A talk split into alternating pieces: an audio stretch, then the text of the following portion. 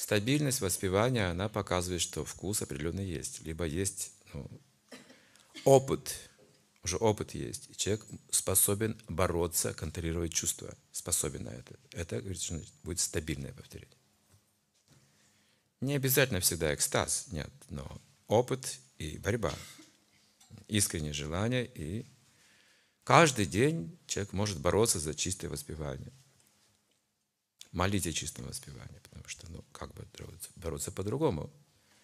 Если нет опыта чистого воспевания, я даже не могу просить об этом. Что я прошу? Я даже не знаю, что это такое.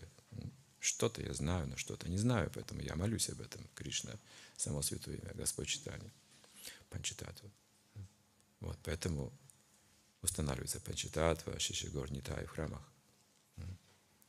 Несложное поклонение, то есть не требует каких-то очень высоких правил – Милостивый Господь, читание, самый милостивый. Он всегда в экстазе.